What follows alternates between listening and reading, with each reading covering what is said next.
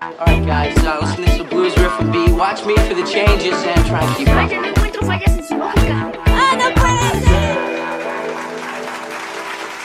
Bienvenidos al episodio número 72 del podcast de Cosas con Pendiente, el podcast en donde nos gusta hablar y comentar acerca de televisión, series, streaming, películas y de todas aquellas cosas que encontramos en internet interesantes para todos ustedes. Como cada 15 días, los saludo, mi nombre es Mario y desde Mexicali eh, los saludamos y damos la bienvenida a todos aquellos que nos acompañan el día de hoy. Hola Ruth. ¿Qué onda? Ya llegué ¿Qué porque onda, Ruth? no lloraban. Ah, pero ya llegué. Eh, las, ¿Cómo se llaman? Las fanfarrias aquí, por favor. Gracias, gracias. Muy bien, muy bien. Bienvenida de nuevo. gracias. Eh, también está Vargas con nosotros. Vargas. Hola, hola a todos, un gusto estar aquí en otra edición del podcast, entonces a darle con todo. Vargas viene a saldar una cuenta pendiente que dejó el podcast pasado. Y eh, también, Eh, no lo sé, Rick. ¿eh? y también está Edwin. Ahora sí estamos todos completos. Hola, ¿qué tal? Hola chicos, hola a todos los que nos escuchan, bienvenidos a un nuevo episodio. Y sí, creo que creo que podemos incluso hasta cobrarnos a lo chino, ¿no, Mario? La apuesta así con Vargas. es, así es. Vino muy filoso el Vargas el, el podcast pasado y el antepasado. Y bueno, bueno, primero, antes que nada, queremos darle gracias a todas las personas que entraron a la dinámica del Funko de la Capitana Carter. Eh, muchas gracias a todos que participaron. Entraron en total nueve personas que trataron de, bueno, las nueve entradas válidas para poder eh, ganarse el Funko de la Capitana. Y felicidades a Jorge Mora, que fue quien se llevó el primer eh, giveaway de los Oscars del podcast. Se lo ganó con más, ni más ni menos que 19 de 23. Bastante, bastante, bastantes aciertos. Fue el, el- el ganador. Queremos agradecerle a Oscar Rendón, a Jonathan Torres, a Brenda Tapia, a Carmen Lara, a Francis Cepeda, a Saraí Mejía, a Francia Frías y a Jaime Daniel que mandaron todas sus entradas. Eh, hicimos nuestro, nuestro, pues como nuestro tablero de posiciones. En primer lugar quedó Jorge Mora y nos incluimos a nosotros que habíamos también hecho nuestros pronósticos conforme al podcast pasado. Eh, después de Jorge Mora quedó Edwin, quedó con ni más ni menos de 16 aciertos de 23. Y después quedó Oscar Rendón precisamente, uno de las personas que entraron con 15. Luego quedé yo con 13. Y después Vargas quedaste con 12. Quedaste Eso con me 12. pasa por confiar en los Mitchells y en Andrew Garfield. Así es. Y precisamente una de las cosas que estábamos diciendo era que eh, incluso Vargas nos preguntó, ¿no? Que si cómo habíamos elegido. ¿O quién fue? ¿Tú, Edwin? ¿Tú fuiste, no? Que si con la mente yo les o pregunté el que si, corazón. que si habían elegido con el corazón o u Ajá, objetivamente. entonces, creo que, eh, pues no sé, no, no quiero decir que la gran perdedora de la noche, pero sí creo que hubo chanchuy por ahí y el poder del perro, pues no ganó lo que pensábamos que iba a ganar, incluyendo eh, mejor película. Entonces fue una de, la- de las que todos fallamos. ¿Qué más? El guion, el, el adaptado y el guion original también fue una de las cosas que, que casi todos fallamos. He visto que hay mucho revuelo en relación a lo de Coda. Porque precisamente la gente dice, si Coda no ganó las categorías técnicas que la podrían catalogar como la mejor película de, de las propuestas, ¿cómo pudo haber ganado nada más el mejor guion adaptado de una película que no fue hecha hace más de que 5 años? 5, 6, 7 años. Ento- Ajá, entonces no es como que Amor sin barreras, ¿no? O sea, es un guion adaptado de una película que ganó muchos Oscars, pero de hace 30, 40 años. Entonces, eh, hay algo ahí medio raro que a la gente no le gustó. Y eh, mejor guion eh, original, eh, Belfast, eh, sorprendió por ahí y Licorice Pizza no ganó nada. No, fue la, la olvidada de la de la noche, ¿no? Tú sí la viste, ¿no, Mario? Esa Esa? película. Sí, es un tal? peliculón. Sí. Sí. está muy bueno, sí está muy bueno. O sea, de lo que de las 10 que había, eh, ah, platicamos en el otro podcast, o sea, neta hay como 4 que no sé qué hacen ahí. porque no es que sean malas películas, pero no sé por qué amontonar tantas películas en las categorías. O sea, por qué la intención de hacer eso. Y qué más, Eh, el callejón de las, ¿cómo se llama? Almas perdidas. Sí, el Callejón de las Almas Sí. Perdidas. Ajá, no ganó nada tampoco. Fuera de ahí, yo creo que todo lo que se había pronosticado funcionó. Eh, Troy Kotsur, la primera persona, eh, bueno, el primer eh, actor eh, sordomudo Mm, en ganar. Sí, en ganar un Oscar. ¿Es sordomudo o es sordo nada más? Es sordo. Sordo nada más. El primer actor sordo en ganar un Sí. Oscar. Eh, pues fue algo de lo que ya habíamos previsto. Y, y pues Will Smith, ¿Qué tal? que a pesar de llevarse la noche, no precisamente por su Oscar, se lo ganó de todos modos. ¿Ustedes sí creen que, se lo, que estuvo bien que se lo dieran después de lo sucedido? ¿O no? Ay, mu- mucha gente decía que, que ya lo estaban borrando en el momento de que, de que pasó, ¿no? ¿Cómo? Sí, que ya estaban borrando el nombre al Oscar. ¿A poco? Pero no, pues o sea, es lo que empezaba la gente a especular. No, ya, o sea, en este momento, si él ya se lo iba a ganar, no se lo va a ganar. Y no, sí, terminó ganándoselo, pero. Pero no, no sé, fíjate. Sí, fue. Fue un. Pues el escándalo fue grande. Y aparte echó a perder el trabajo de muchas de las personas que le echaron ganas para que la, la película le fuera bien. Y para que él ganara su Oscar. Pues sí. Y luego todavía nos, nos, o más bien lo dejan dar su discurso de chorro Ya mil sé. minutos. Que pura justificación. Con, con sus lágrimas de cocodrilo Sí. que Ay, nadie se sí, ¿eh? Entonces, aquí es donde entramos en el campo de la especulación. ¿Fue de verdad o fue de mentira? Falso. Yo también pienso digo que falso. Falso. Falso, más falso que un billete eh, de 15 pesos. Sí, estu- estuvo, muy raro. eh, por ahí me pasaron un video también de por qué, eh, por qué es falso ese, ese momento. Y sí, cierto, hay cosas ahí como que no coinciden. Risillas, actitudes. eh, no sé, se tendría que haber visto mm, más como desorganizado, ¿no? Más descompuesto el momento. Sí. Y, y todos estaban muy fríos y hubo un par de risas ahí fuera del lugar. Cuando te debería haber asustado el momento, ¿no? Así tipo Nicole Kidman. Ajá. Sí, Ajá, sí. así es como debía haber reaccionado su esposa, ¿no? O cualquiera otro que estuviera ahí en primera fila. Ajá, y sí, por ahí hay una escena que toman, bueno, una toma donde sí como que Chris Rock como que se avienta como de... O sea, casi, casi le falta cerrar los ojos nomás. Sí, se pone, se pone en posición para recibir el. Se pone de pechito. Ajá. Se pone sí. de pechito, ajá. Entonces, pues no, ya quedará en cada quien juzgar si sí o si no. Pero de que levantó el rating, lo levantó. Claro, lo levantó. Hay, hay cosas que, no sé, sí, me, me siguen gustando los Oscars, ¿no? Pero el humor gringo está bien raro. O sea, no, no me gusta. No me gusta. No. Eh, las tres estas personas que salieron ahí, incluyendo la gordita del, del ¿cómo se llama? De, ¿Cómo se llama? Amy Schumer. Sí. O sea, no, no tiene nada de chistosa.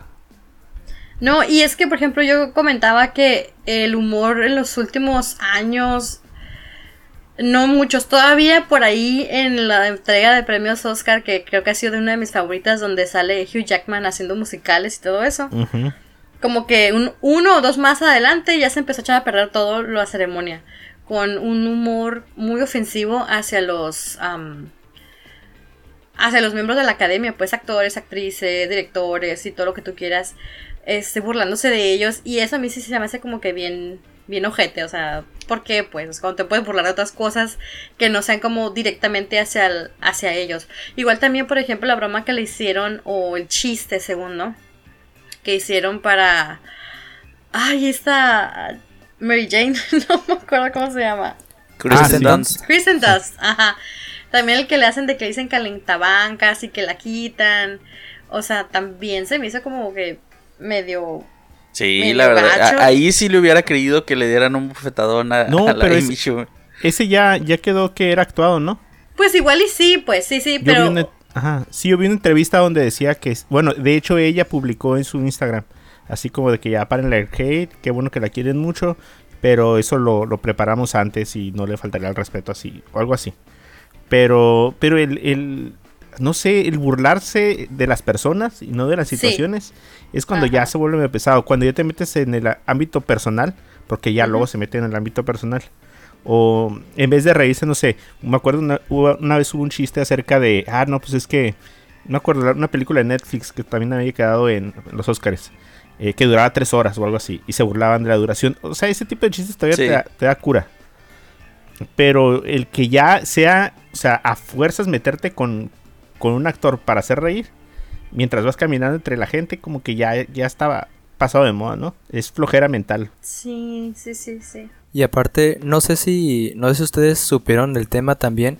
Yo vi por ahí en redes que pues se filtraron algunas de los diálogos entre pues los que iban a presentar los premios y todo eso.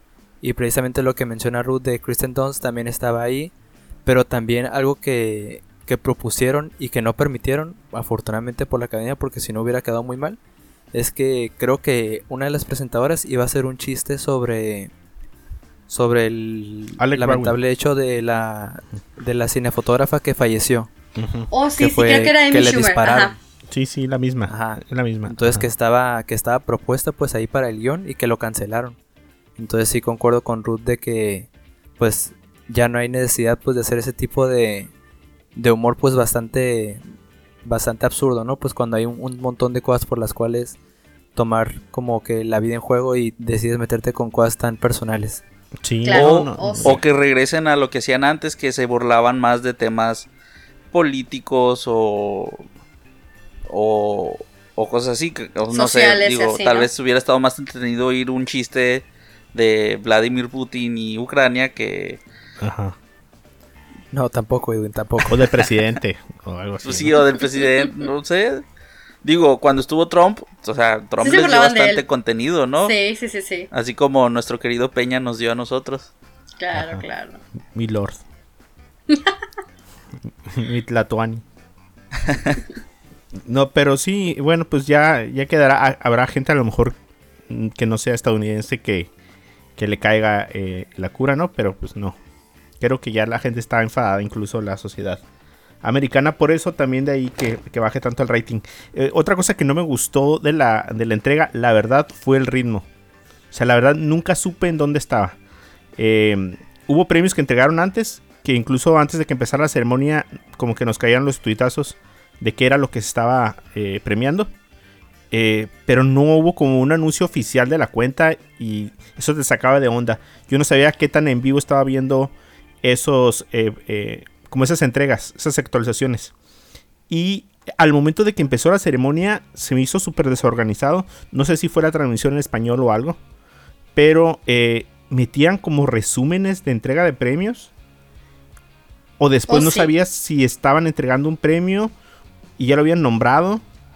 Em, Sí, como, como se sentía como si te estuvieran pasando la escena donde pasan a recibir el premio los Sí. que recibieron el premio antes de que empezara la transmisión.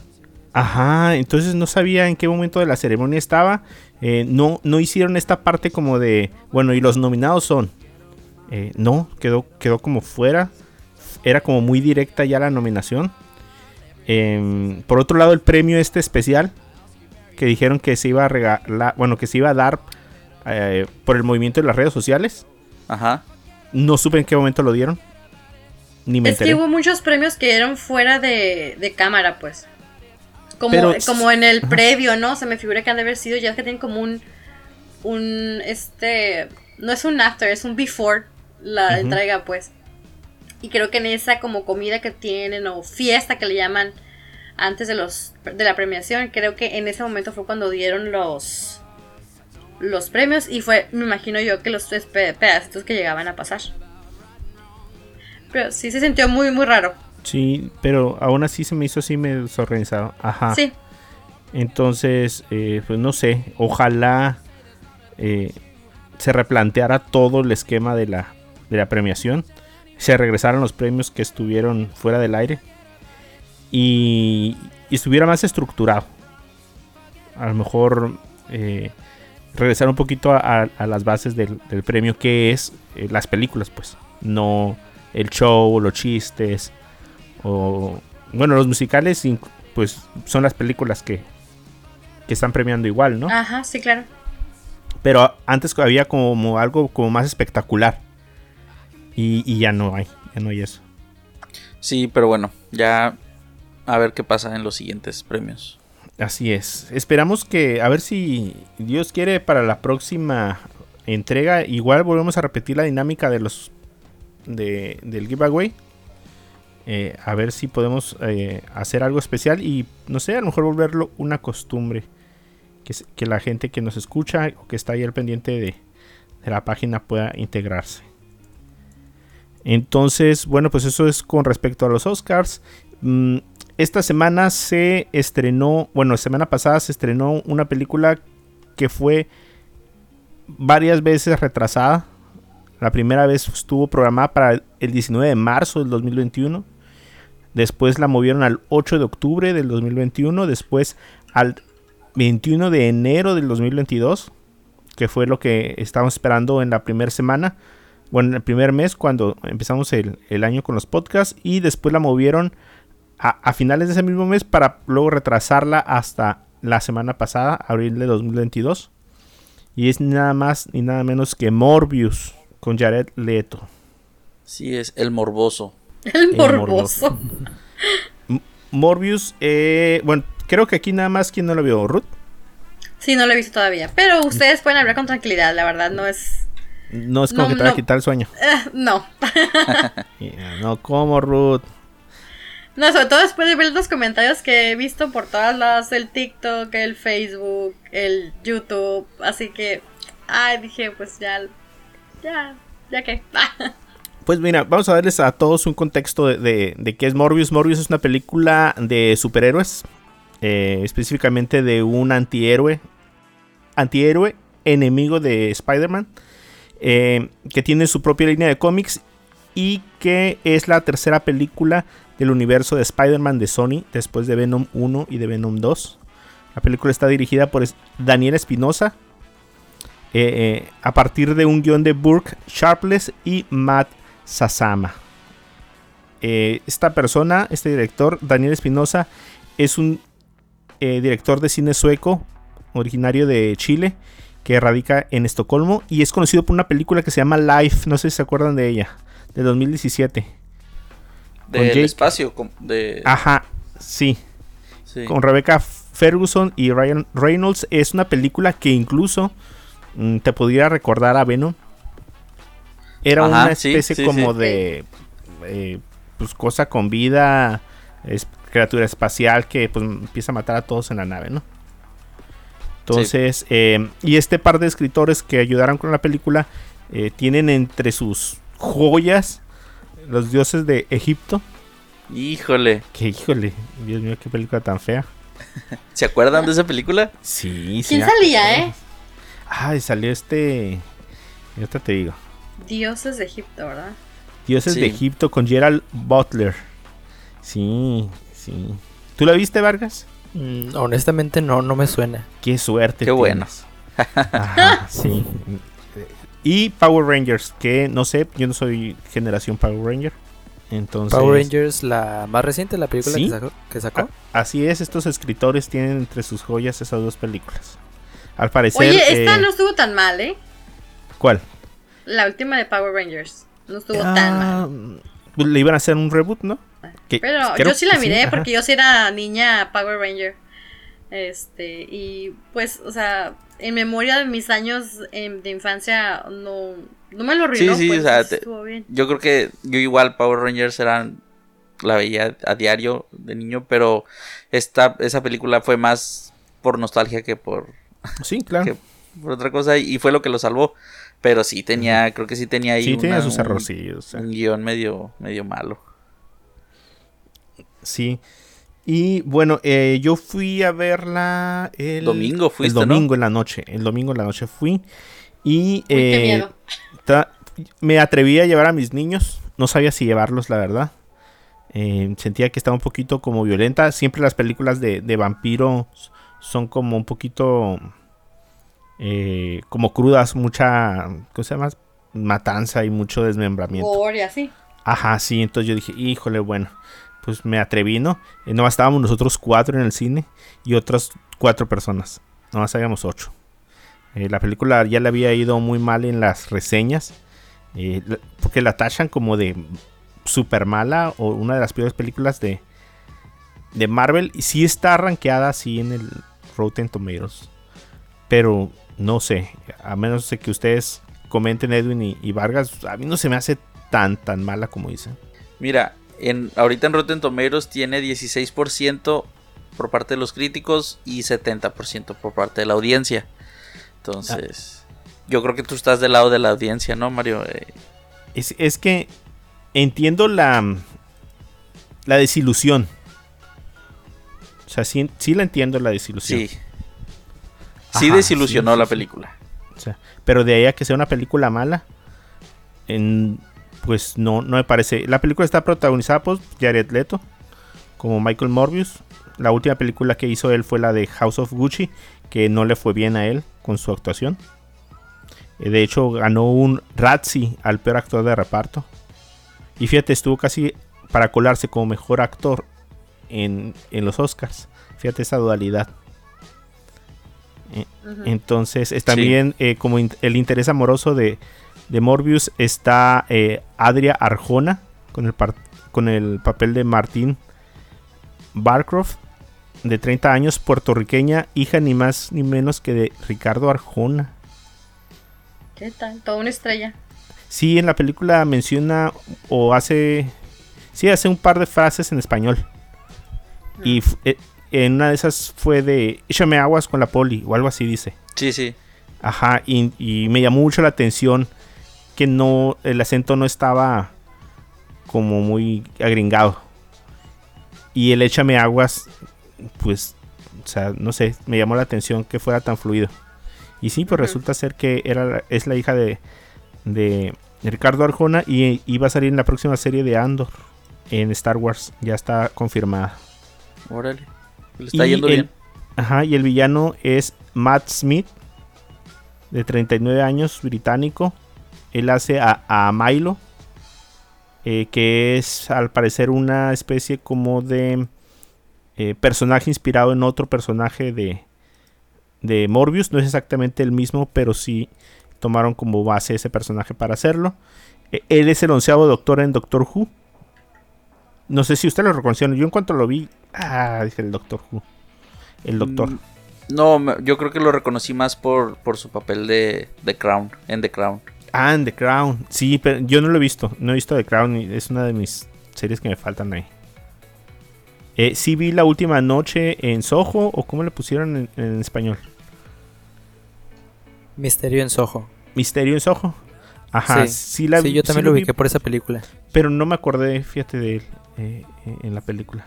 Ahorita que estoy haciendo memoria ya como que lo recuerdo. Pero Doctor Who es, no sé, nunca se me va a olvidar. Cu- más cuando lo veía así como de gabardina en la película. Fíjate que tampoco se me hizo tan mala. O sea, tomemos en cuenta que Rotten Tomatoes, le, uno, le tiene ganas a Jared Leto desde su actuación en, en El Escuadrón Suicida, en House of Gucci, como ahorita mencionaron. Ajá. Entonces sí, también cuando la crítica encasilla a un actor como bueno o malo, siempre se le va a juzgar como bueno o como malo. O sea, no va a salir de eso a menos que haga un super papelón. Entonces también es como que la crítica de Rotten Tomatoes tampoco es como que sea la más objetiva del mundo. Mm, no sé, no se me hizo que eh, haya sido una basura totalmente como película como muchos dicen que es. Considero que sí tiene bastantes errores argumentales en, en el guion y que sí los personajes, principalmente el antagonista, el que es el amigo de Morbius, sus acciones son totalmente contrarias a, las, a lo que a lo que suele decir e inclusive también el propio Jared Leto. También por ejemplo durante la película que que pues básicamente nos lleva todo el proceso de, de querer curarse a sí mismo de pues de ser el vampiro de, de no dejarse llevar por su instinto de, de comer sangre de tratar de, de no ser el malo para luego al final como que dar un giro 360 grados para así de la nada, ah sí, voy a ser malo. Entonces, o sea, ya a lo mejor Sí. hablaremos de eso un poco más adelante, de la escena post créditos. Pero no sé, no se me hizo que haya sido una película totalmente mala. Pero sí, tampoco es el gran acierto de Sony. Creo que quitando a, a Spider-Man en el multiverso, la película animada, creo que esas van de lado junto con todas las demás películas de, de Sony en el universo de Spider-Man como lo es Spider-Man 2, que también para la crítica y para muchos fue una muy mala película. Venom 2, que incluso también dicen que, pues se dice pues que es muy mala película. Creo que pues Sony ha intentado como hacer su propia franquicia de, de superhéroes, digo de, de villanos pues para, para tratar de formar los antihéroes, pero no sé, siento que, que no lo logran con esta película, así como tampoco lo han logrado con Venom. Muchos dicen que la película se siente súper vieja. No lo sé, a lo mejor el trama eh, es una película totalmente de origen. Es cómo se convirtió, eh, un interés amoroso, un villano y ya. O sea, es el ABC de las películas de origen. Eh, yo creo que a lo mejor eso fue lo que lo que también dio para abajo porque no hay nada nuevo, no proponen nada nuevo. A mí la actuación de Jared Leto se me hace bien. Eh, no sé si ustedes tuvieron la oportunidad de oír por ahí la entrevista que le hizo eh, Gaby Mesa a Adria Arjona. No. No. No. Eh, le preguntaron que si eh, había conocido a Jared Leto.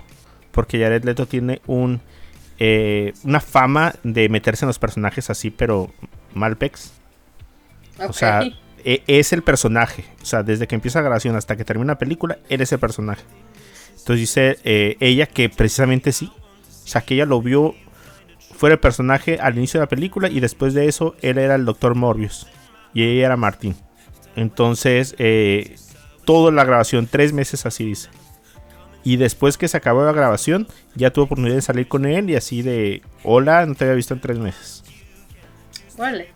Órale. Entonces, eh, de esa fama, misma fama tenía cuando hizo a, Guasón, a, a Joker. sí. Entonces, entiendo que a lo mejor sea como su técnica, ¿qué será? Actoral. La forma que él hace de construir al personaje, pero sí está medio, está medio piratón. pero entiendo, a mí- a- bueno, yo vi muy convincente su actuación y, y a mí me- en lo personal me gustó. Eh, pero sí, como comenta Vargas, la película está llena de huecos argumentales. Eh, todo iba bien como hasta los 45 primeros minutos. Eh, después, no sé, voy a mencionar una escena que me sacó mucho de onda. Es la escena donde eh, como que él se da cuenta por un momento como que puede volar. Ajá. Que, que los policías lo persiguen hasta el, eh, hasta el techo. Sí. Y él no se atreve como a dar el salto. Ajá. Y la siguiente escena ya está en la cárcel. Y eso me, me como que me sacó totalmente de onda. O sea, nunca como que delimitaron sus poderes. ¿Qué podía y qué no podía hacer? Entonces la sangre azul no le da poderes y la sangre roja sí le da poderes y lo hace más fuerte. Y, o sea, te pueden atrapar. O sea, y no era, no era, eh, no estaba débil, pues. Sí, no, no. Seguía con el cuerpo fornido y todo y te atrapa la policía. Eso fue desde ahí, de ahí, en todo ese pedazo de en medio de la película empezó a tambalear en el argumento. Sí, y luego ahorita también lo dijiste, eh, Mario, que, que la película sigue como que muchas reglas del ABC. O sea, se me hace que, que están muy marcadas las los pasos del héroe en la, en la película. Pues hay un como que un estudio pues que se dice pues para clasificar las películas como que de este género de superhéroes o, o de un ser que lucha contra no sé contra una fuerza superior a él que son los 12 pasos del héroe. Por ejemplo esta regla la sigue Matrix la siguen todas las películas de los Vengadores todas las películas de DC de Marvel todo eso. Pero se me hace que Morbius la la emplea de una manera tan tan al pie de la letra como si estuvieran haciendo el guion y tal escena la hicieran para el paso 1 y luego tal escena para el paso 2. Mm. Entonces, a fin de cuentas, todo eso se va dando porque pues es una película de superhéroes, pues, pero por ejemplo la escena en la que llega Morbius para intentar salvar a al, a su amigo, pues que es doctor que lo tiene cuidando desde, desde que era niño. Sí. Sí. Y llega Morbius y dice las típicas frases de que "Oh, tienes que detenerlo y luego se muere. Sí. También Ajá, es como sí. que ya está demasiado obsoleto ese tipo de escenas. Pues creo que puedes causar un impacto mayor en la audiencia sin hacer eso. Sí, híjole, qué desperdicio de, de Jared Harris eh, para que hiciera eso. Se me hizo desper- un desperdicio de actor para el papel que le dieron. Es el mentor que al final matan y por el, como dice Vargas, es el detonador para que él enfrente al, al villano de la película. O sea, la película no es mala, pero es palomera. Y no es más mala que Venom. O sea, si viste Venom, te pareció mala, pero entretenida, entonces esta se te va a hacer igual. No es más mala que Venom 1. Mm, fíjate que ahí sí, yo creo que sí es más mala que Venom 1 todavía. A ver, debate, debate.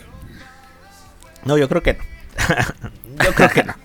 No, pero está bien, o sea, está bien. Si a alguno le gustó más Venom 1, está bien. Pues igual es cuestión de percepción, ¿no?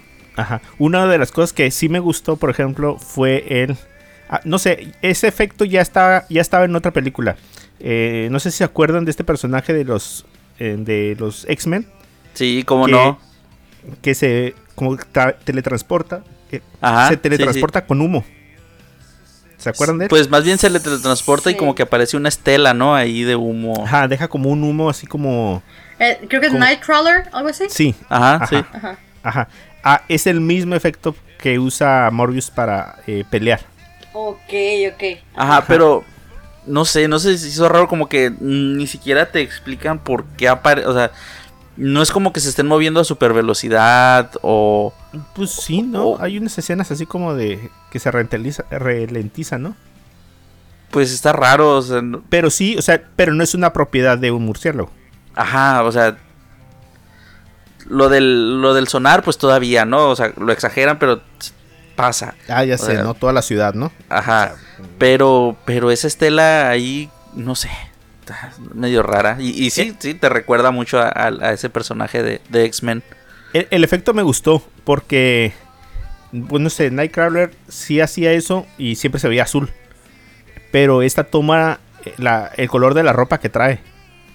Entonces, eh, eh, en una parte de la película trae, se fuga de la cárcel y trae una especie como de eh, uniforme de cárcel de esos americanos, que es naranja fosforescente. Entonces, cuando se desaparece, se ve en naranja y eso se ve curada.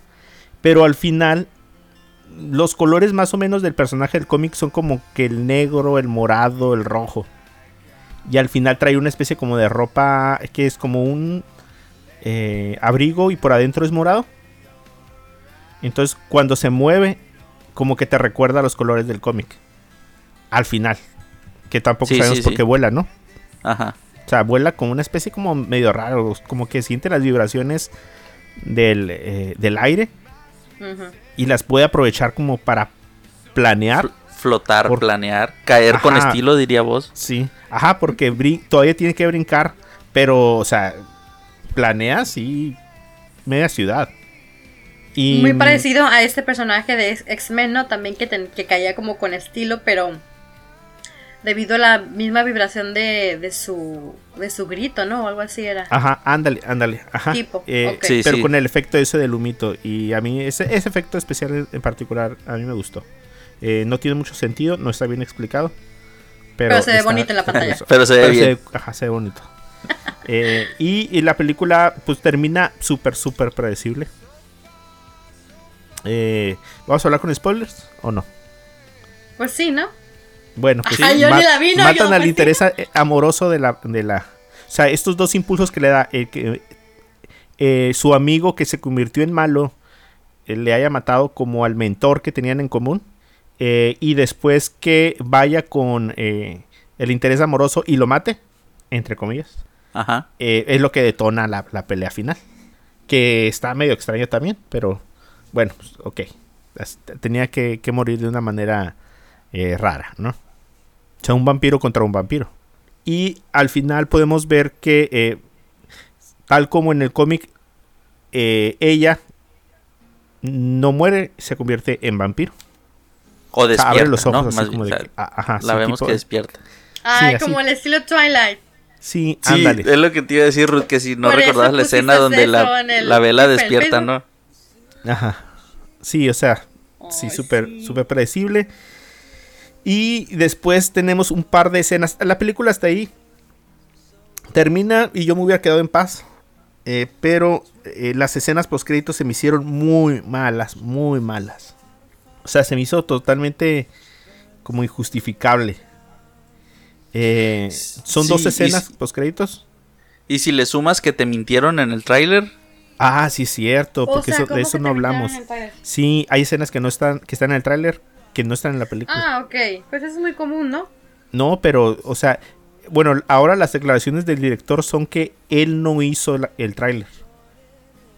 O sea, que todo ah, lo que ¿qui- no viene ¿quién en el lo hizo? ¿El vecino? No, pero por ejemplo, la escena esa donde salen, eh, la edición y todo, eh, la hizo Sony. No la, no la probó él. Ajá. Entonces, el, el bait este de que salía Spider-Man en una pared eh, grafiteado, sí. él nunca lo tuvo en la película. Eso se lo, se lo agregaron postproducción en el tráiler. Eso Y- lo salió a decir hace dos días. Órale. Y también que, el- hay un que cruce. salía el... ¿Cómo se llama? Am, El el buitre. buitre. Ajá. Sí, hay un cruce con él. Dice que resulta ser que cuando estaban haciendo la película, al mismo no estaba todavía Spider-Man.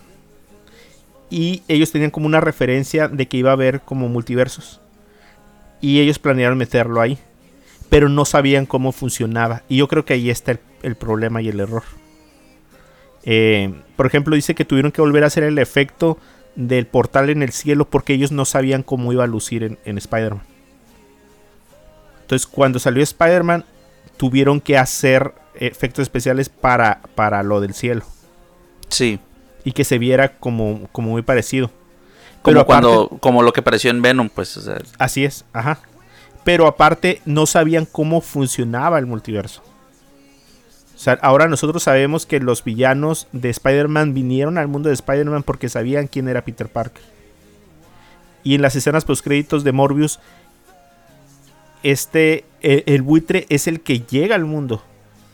Y así súper injustificado, o sea, llega directamente Ajá, a, una, sí, sí. a un- a una celda. Y lo más raro es que él dice, "Mm, es- en vez de asombrarse de, de no saber dónde está, o por qué, o qué fue lo que le pasó, es algo así como que, ah, espero que aquí haya mejor comida. Ok. Ajá, esa es una escena. sí. Y te quedas así como que... Entonces es como una super descoordinación en lo referente a, a lo que se está planteando, pues. Y eso se me, tra- se me hizo como que trataron de incluirlo para entrar a la moda o entrar en el, en el universo, pero sin información suficiente para saber cómo hacerlo.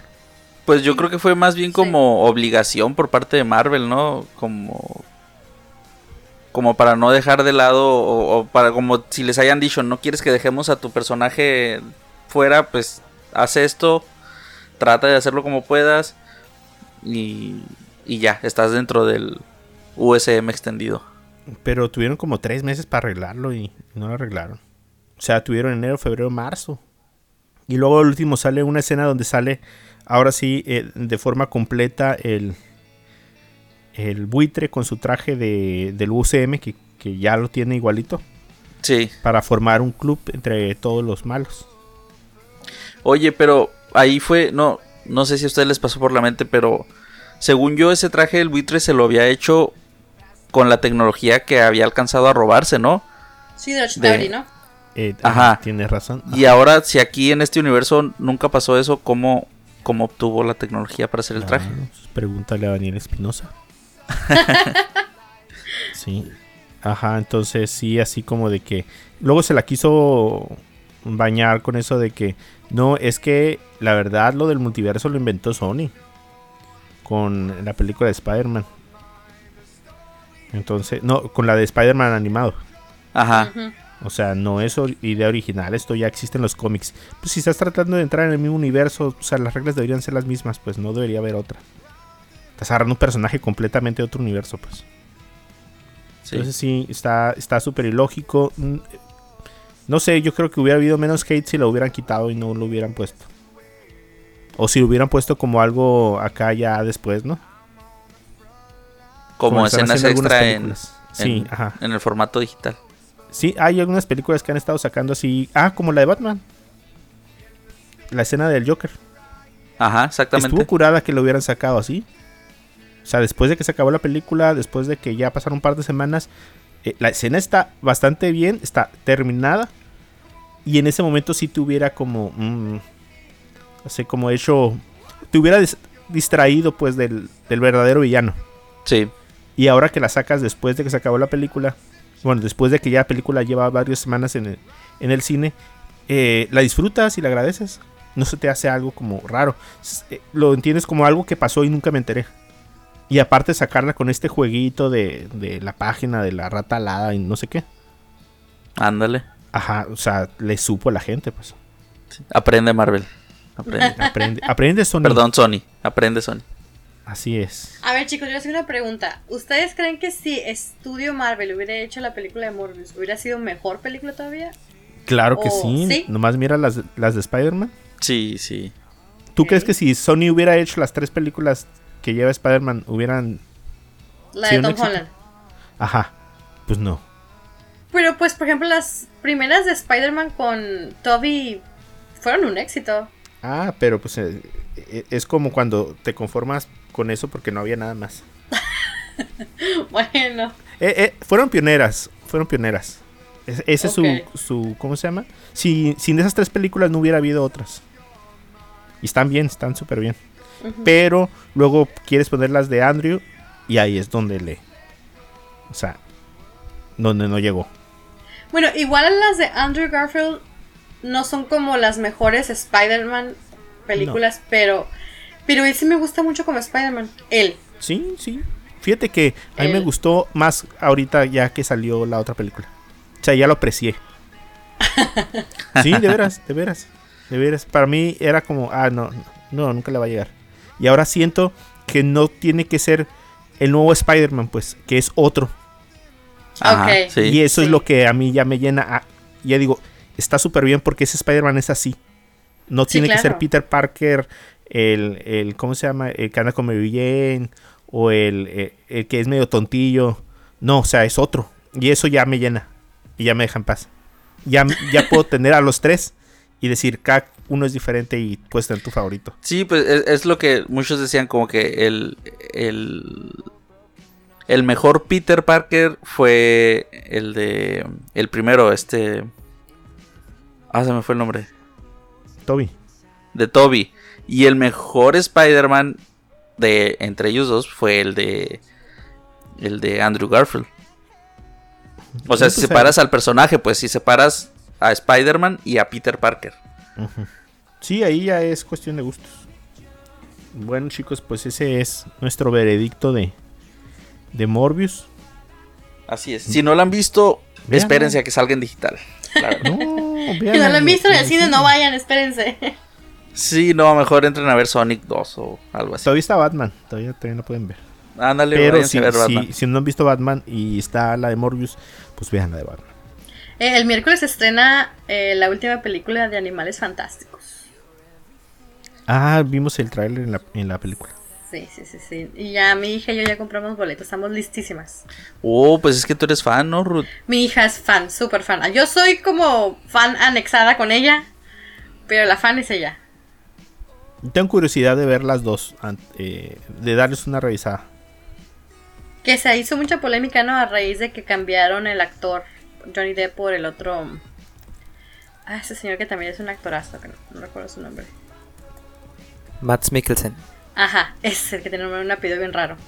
Entonces, Sí, es- ese actor es, ese actor es garantía, ¿eh? O sea, yo no soy fan de ese tipo de películas, pero ya con eso creo que le va a subir a la película. Yo sí no, no, o sea, yo que sí he sido, no, ay, no siento que me pueda considerar una fan, fan, pero digamos que sí, pues, este, yo que soy fan o Potterhead que les llaman, em, no, no, no me molestó el cambio, digo, igual se me hizo medio injusto que saliera Johnny Depp, pero el actor que pusieron, pues es un señor actor, pues, o sea, no Sí. es como para quejarte de, o sea, no, yo no, no. Pero sí estamos emocionadas por verla. película. Perfecto. Ah, pues mira, para el siguiente episodio ahí nos traes ¿Cuál tu, sale? tu review. El miércoles. Ah, O este hoy en una miércoles. semana.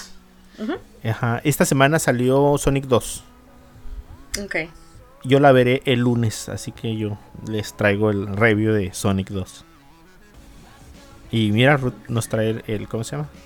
Animales fantásticos. El de Animales Fantásticos. Muy bien. Bueno, chicos, eh, ya nos la vamos en la recta final. eh, vamos a dar nuestras recomendaciones express antes de, de despedirnos, ¿no?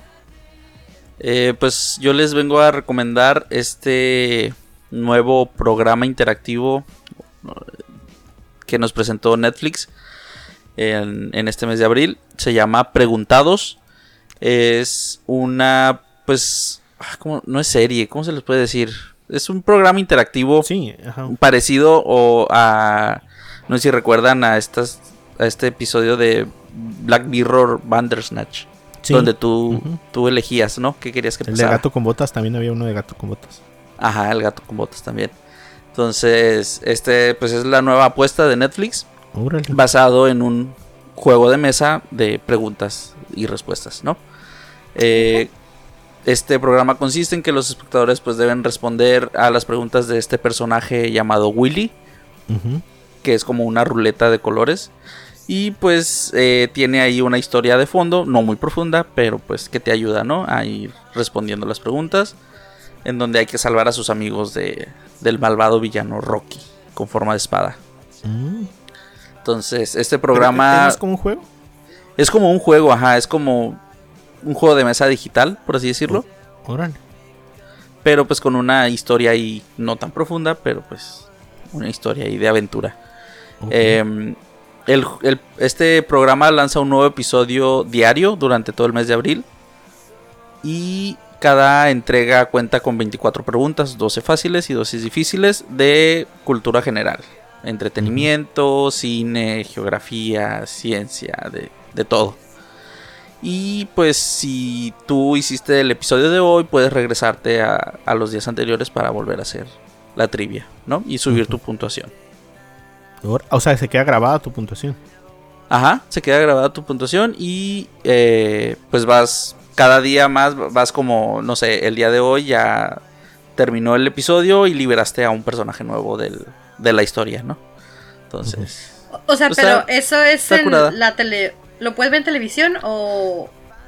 eh, ¿cómo sí, sí, ¿Cómo sí, eh, eh, lo ves en la tele o en cualquier dispositivo. eh, eh, por ejemplo, Funciona en igual. la televisión te aparece la pregunta y te da ahí cuatro opciones y tú con tu control seleccionas la que creas que es. Y, E- e- y ese, tipo, ese tipo de eh, actividades interactivas no funcionan con cualquier televisión. Deben Ajá, ser televisiones como más nueve zonas o una consola o, o una, un iPad o un teléfono. O sea, en televisiones de unos tres años o cuatro años para atrás no las va a agarrar. Te, ahí te sale un mensajito que como que no, no es compatible. Ok, ajá. Sí, porque dije, lo quiero ver ahorita. Ajá. Pero- Dependiendo, ajá, tendrías que jalar. Ajá, pero pues igual, digo, en el dispositivo móvil o tu tablet, ¿no? Ujú. Ah, yo sí lo voy a checar, fíjate, no, no lo había visto. Sí, está, Ah, está, está curada como para que lo pongas con tus hijos ahí a, a, a tratar de, de entre todos encontrar la respuesta correcta. A mis niños les gusta mucho el kabu- kabut, ¿así se llama? Kahoot. Kahoot. Así Ah, sí, lo Ajá. juegan en- en, la escuela y así, ajá. Entonces, supongo que, que también les va a gustar. Y también eh, este pasado 24 de marzo se estrenó en México pues, en Paramount Plus y Claro Video la serie de Halo. Esta serie basada en el videojuego, en la serie de videojuegos de, de Microsoft.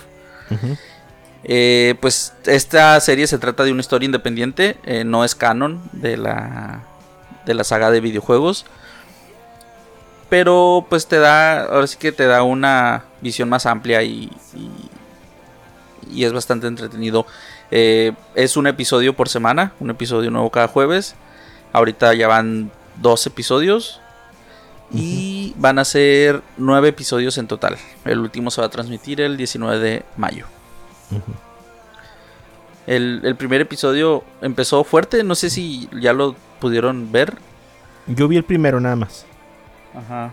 Entretenido, eh, sí te emociona un poco, ves ahí, ves muchas, muchas referencias. eh, No solo a que son personajes tomados de Halo, sino otras ciertas cosas, ¿no? Que, que son del, del videojuego. Y algo curioso es que en el doblaje latino eh, se mantiene el doblaje de los, de los videojuegos. Entonces, si eres de los que prefieren ver los, las producciones en su idioma original, aquí en este caso sí yo les recomendaría que lo, que lo hicieran en, en su doblaje. Porque pues si jugaron los videojuegos en, en latino, eh, van a sentir ahí un- una nostalgia muy agradable. ¿Qué te pareció a ti? Eh, me gustó, fíjate, eh, eh, tiene ahí cierto cierto nivel de gore o, o Ah, sí, ajá. violencia explícita que lo hace una serie para adultos, creo yo, ¿no? Sí está clasificada como Sí. R. No sé, pero sí está. ajá. Es como mucho como el juego, pues. Ajá, sí, sí, sí. No.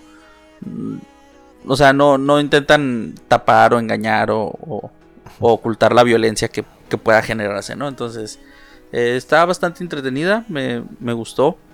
Mm, Me recordó mucho a El Mandaloriano, no sé por qué. Híjole, no, no, ¿qué pasó?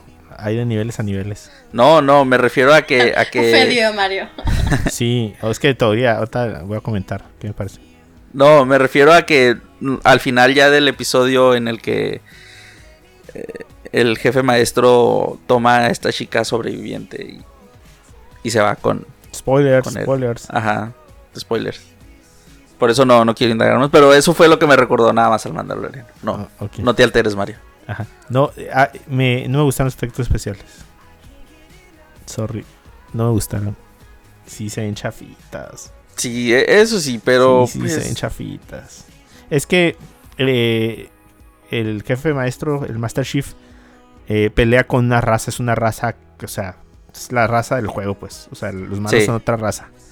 Y, y, pues no hay forma de hacerlos más que de forma digital. Y, y híjole, contrastan con el, con el, pues con el mundo real. ajá, Feo, sí. feo, feo, feo. Sí, súper feo.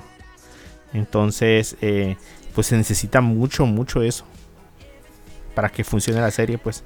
Entonces, eh, al menos en el primer episodio me contrastó un chorro los efectos especiales. Véanla todos, véanla el primer episodio. Para que vean. ¿En o, dónde o está? pongan un video en YouTube. Está en Paramount. No, Mario. Está en- no me, no me fíjate, está en alcanza para Paramount Plus. Pe- no, pero espera, pero si, si eres usuario de, de Telcel o Infinitum, ya es que les dan claro video.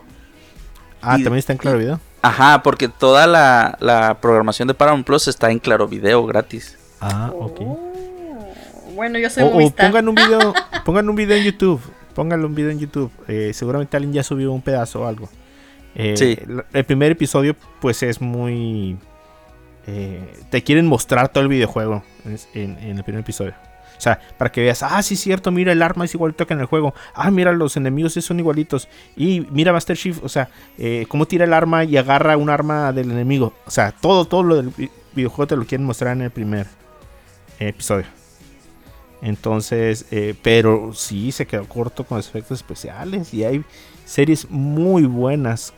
O sea, series con muy buenos efectos especiales. Entonces quiere decir que es presupuesto. Entonces, pero pues eh, digo, que haya algo así original ya para la tele ya tiene mucho mérito.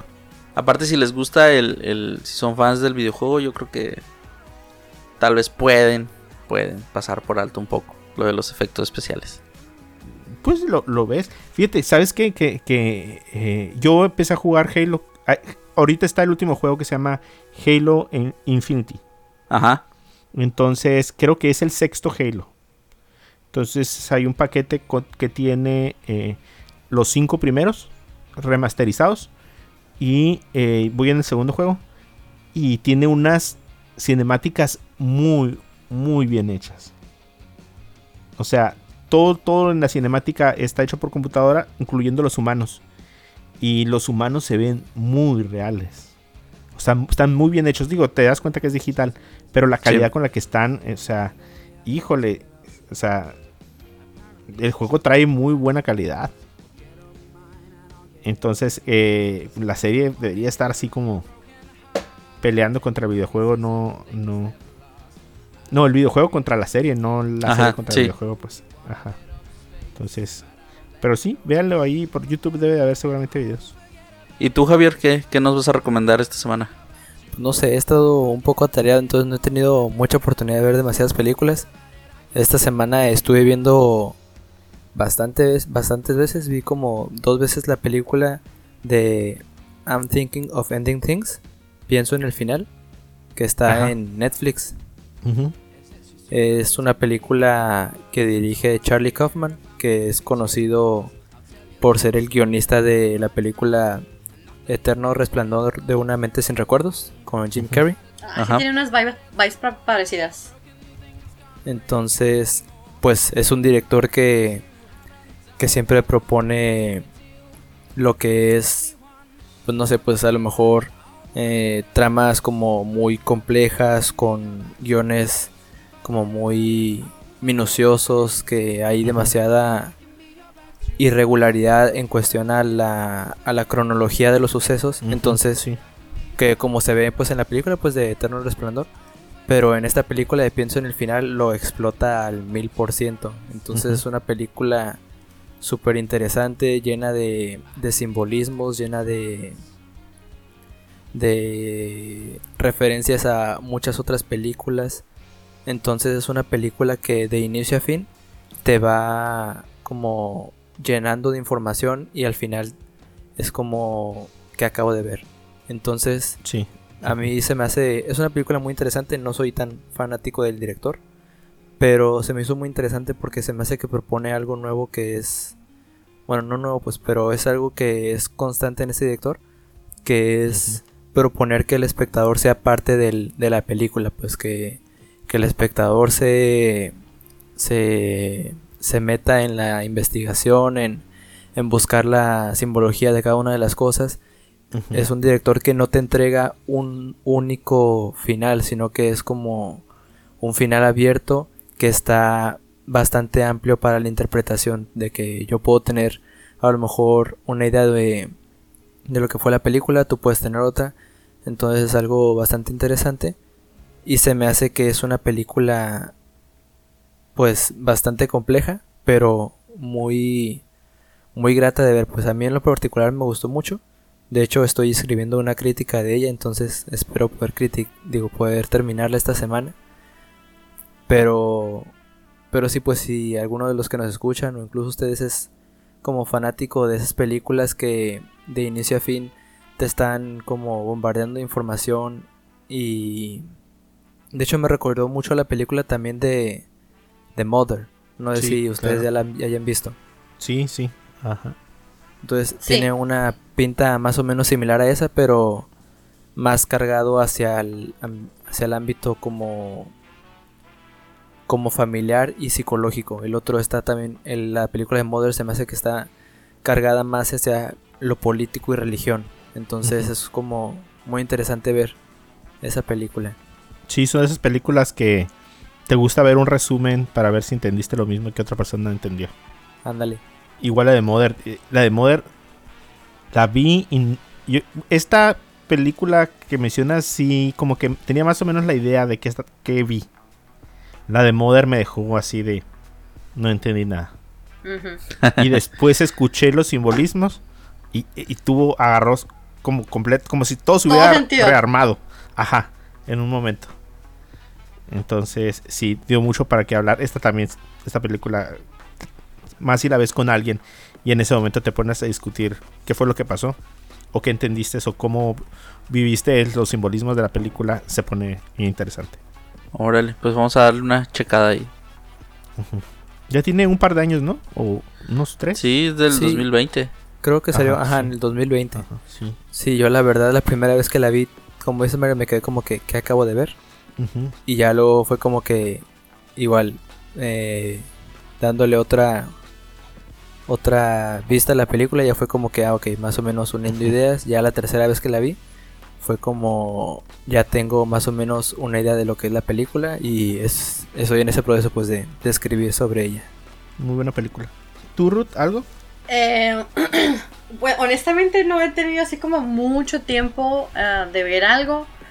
Eh, he mirado primeros episodios de algunas series, así que no, no puedo como realmente recomendar o no recomendar.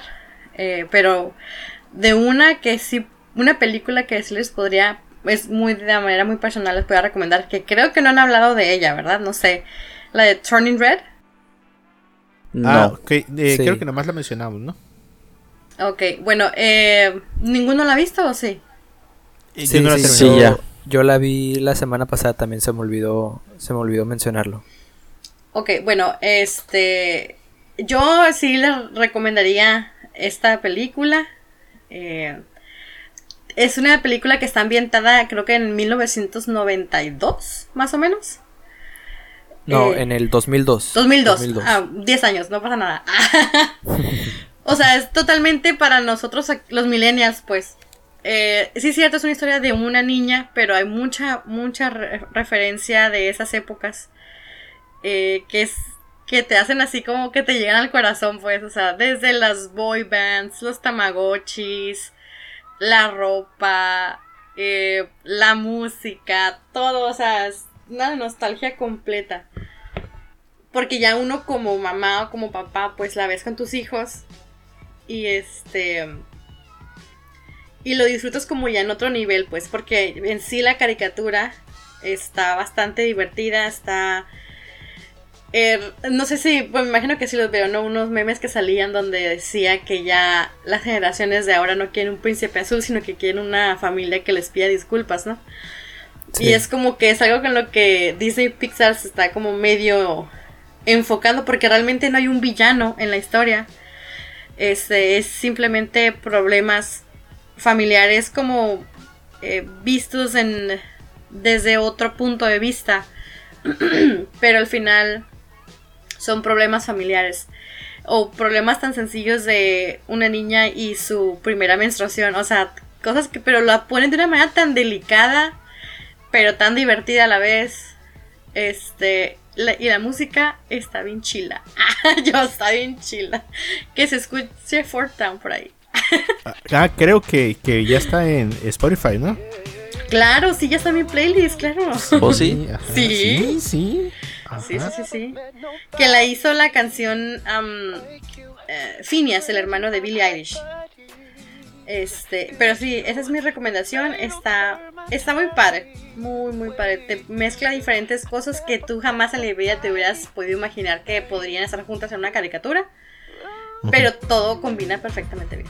Bueno, esa es mi percepción mi y mi gusto, ¿no? Pero es mi recomendación. Ah, perfecto. Perfecto. Para los que todavía no la han terminado de ver, yo no la he terminado de ver.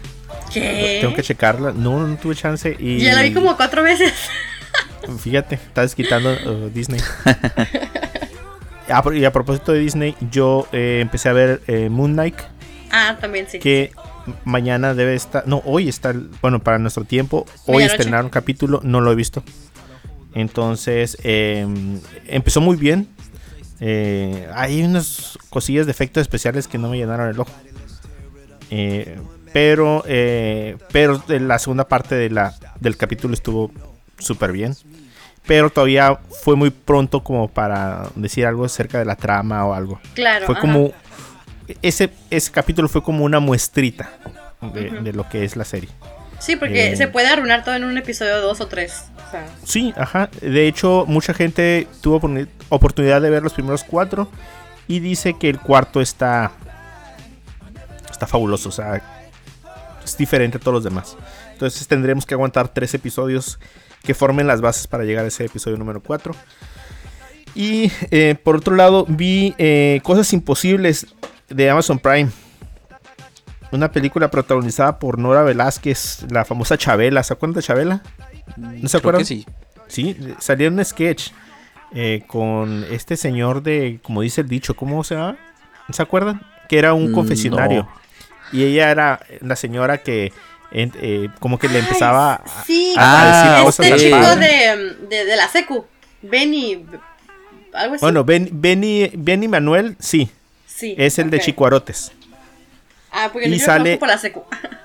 Ajá, y, y sale eh, Nora Velázquez, que uno de sus personajes es una señora como muy persignada que se llama Chabela, que tenía un sketch donde iba y le contaba al padre cosas y el padre Sí, que. entendía ¡Ay, cosas así. padre! Que le decía, Sí. ¿no? Entonces el padre entendía todo mal y resultó que, que ella estaba hablando de algo totalmente inocente, ¿no? Sí, sí. Eh, bueno, pues ellos dos hacen pareja, eh, bueno, hacen eh, los protagónicos de la película, eh, que trata de la vida de una señora que independientemente del tiempo que haya quedado viuda, creo que lleva un año de viuda, la película ya empieza con ella como viuda, eh, pues sufre los traumas que les dejó un mal hombre en su vida, ¿no? Ella se casó con esa persona desde los 15 años y el que haya muerto no quiere decir que, que ya sea libre, pues que sus traumas no hayan acabado. eh, de alguna forma, el trato constante en todos sus años la, la dejó, le afectó, pues, de alguna forma. Eh, y, eh, y ellos dos son vecinos dentro de la misma unidad habitacional. Y se hacen compañía y van desarrollando una amistad que vemos a lo largo de la película. Y los dos van encontrando su camino en, en ese momento de su vida, ¿no? Eh, la película trata un tema súper súper interesante acerca de, de la soledad y de cómo librarte de esas cosas del pasado. No les quiero arruinar la película. La película es buena, está entretenida. Eh, llega un- unas partes medio lentas. Hay un subtrama ahí que, tiene que ver con, con eh, drogas y cosas así. Que, mm, eh, pero el, el tema central de la película que es ella y las personas que están en esa situación, porque puede ser nuestra mamá que quedó viuda o gente que conocemos y cómo la pueden estar pasando, eh, lo hace bien interesante.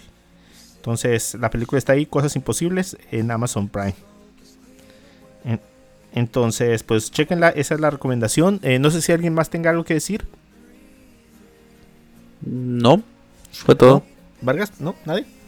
No, creo que ya se dijo todo lo que se tenía que decir de mi parte. Bueno, entonces, pues chicos, eh, ya llevamos una más de una hora, entonces vamos a parar aquí el podcast. Les agradecemos a todos escucharnos en este episodio. Em, cualquier cosa que quieran comentarnos, ahí están las redes sociales. A Cosas con Pendiente la pueden encontrar en Facebook, Instagram, Instagram, Twitter y el podcast lo pueden encontrar en todas las plataformas, en Spotify, en Amazon, en, en Google Podcast y en Apple Podcast.